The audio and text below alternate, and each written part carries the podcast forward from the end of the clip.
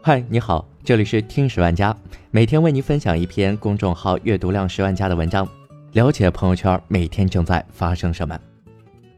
本期为您分享的文章来自三联生活周刊，题目名为《猫妖和作为一种人设的陈凯歌》。本文的题记啊，如是写道：一个还处在上升期的导演，风云际会之下，过早拍出一部伟大的作品。然后他就轻率地相信了这部作品赋给他本人的人设，开始变得神神叨叨了。美国最好的体育记者比尔·西蒙斯写活跃在九十年代的马刺球星大卫·罗伯逊，在分析为什么天赋如此高的篮球员最终离成功的伟大球星还差一口气时，打过一个比方：因为罗伯逊在大学时就强到了一定程度，并且他自己意识到了这一点。所以，当他进入 NBA，每到关键时刻，就会不自觉地想：我将来可是要写进历史教科书的人啊！我今天发型有没有乱？有没有发表名言警句？有没有表现出君子风度？以至于没有一次关键比赛他的发挥是正常的。这就是传说中的自己被自己的人设坑了。陈凯歌就是这个问题。自打《霸王别姬》成了，大家就给他立了个人设。你和老谋子那个玩色彩、玩意象的土鳖不一样，你是被法国人高度认可的知识分子导演。有个著名的段子啊，就是这么讲的：一九八八年，张艺谋的《红高粱》获得柏林电影节最佳影片。陈凯歌听到消息时正在上厕所，他坐在马桶上冷笑：“丫的，不就是我一摄影师吗？”二零零五年，无极获得群嘲之后。陈凯歌的江湖地位，很多年轻人都体会不到。他当年走的也是戛纳电影节路线，跟我们今天的贾樟柯一样。陈凯歌拍出《孩子王》的时候才三十岁，仅过三年是边走边唱，这两部片子都被戛纳主竞赛提名。两年后有了《霸王别姬》，这回终于拿到了金棕榈，直到现在还没有第二个中国导演拿到这么大的奖。一九八六年至一九九八年这十二年的时间里，他拍了五部长片，步步入围戛纳主竞赛。这个数量和质量，现在回头看真是不得了。四十岁，陈凯歌功成名就，上了神坛，人设算是架在那儿了。人民群众对他的期待，成了他自己对自己的期待。我拍个片儿，总得教群众点什么不是？我会英语，我走国际路线。我还得挖掘挖掘东方精神，不是？他在他顶峰时期说自己十年忧愤，四载攻读，然后一泻而出，能不令六宫粉黛无颜色？这句话呀，算是叠加了睥睨众生和众生对他的期许。然而，这位电影导演就算是完了。他和老谋子的区别在于，张艺谋可能真的是到了零八年之后，才将信将疑的接受了自己国师人设，包括在拍《英雄》那会儿。张艺谋对自己的弱点还是有谱的，但陈凯歌不。九十年代《霸王别姬》后的陈凯歌四十岁，提前为自己写好了墓志铭。实际上，他们第五代这票人基本上都一个毛病，不会讲故事。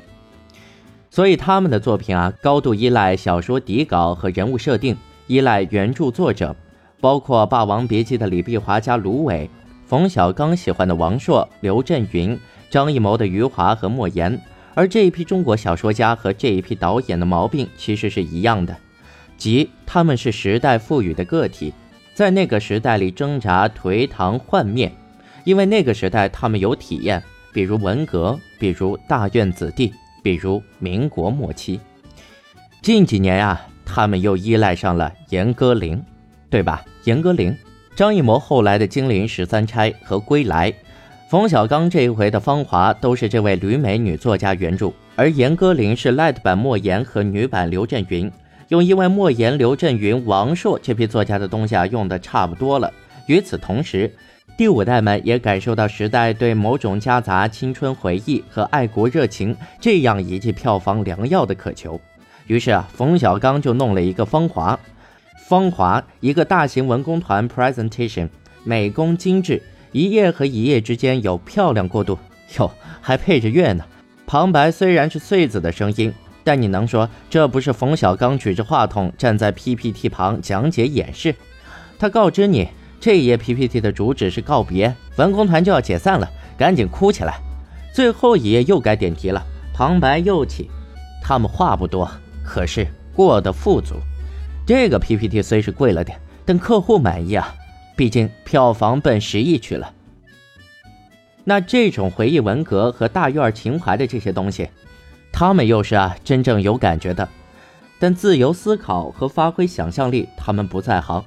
比如中国古人的生活和思维方式，比如奇幻题材，很隔膜，让他们去驾驭那种题材，会感觉非常奇怪。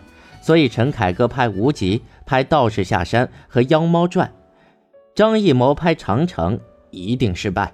包括《英雄》在票房上是成功的，但主要的人物设定和形式逻辑没有说服力。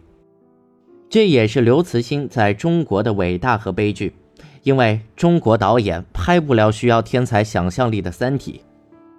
再看陈凯歌，一九九八年的《荆轲刺秦王》算是凯歌最后一点幸福的余波，《妖猫传》则依然是个空洞的东西。那些影评再怎么用回勇这些字眼儿，都没办法洗白这部电影。但真正独立的媒体写的陈凯歌的人物稿，你看他们有通过自己的话说这部片子一句好了吗？所有的辩白都放在括号里。让陈凯歌自己说，《妖猫传》当然也有好的部分，演员选的不错。刘昊然少年痴情，张荣荣性感但又一身正气。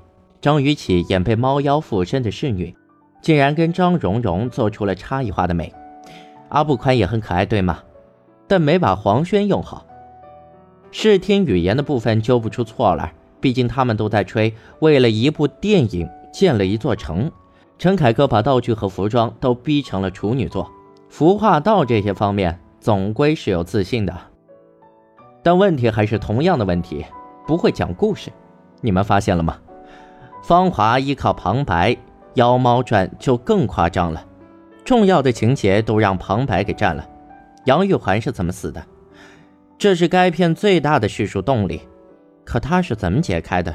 你们还记得吗？空海和白居易两人轮番上阵，像是俩导游，带着你在长安城瞎忽悠，顺便你一言我一语，要把情节和反转甩出来给了游客朋友们。我看的时候根本来不及吃这些，头脑里还浮现出快手流行的大胃王系列直播。陈凯歌在画面上或许有他的坚持，如梦似幻，气象不凡。要这么说呀，我也不反对。毕竟这样更加突出故事的薄弱。一涉及讲故事，《妖猫传》竟然像一场在快手的直播，靠没有技术含量、直挤式的填充式的动作，完成了最重要的讲述。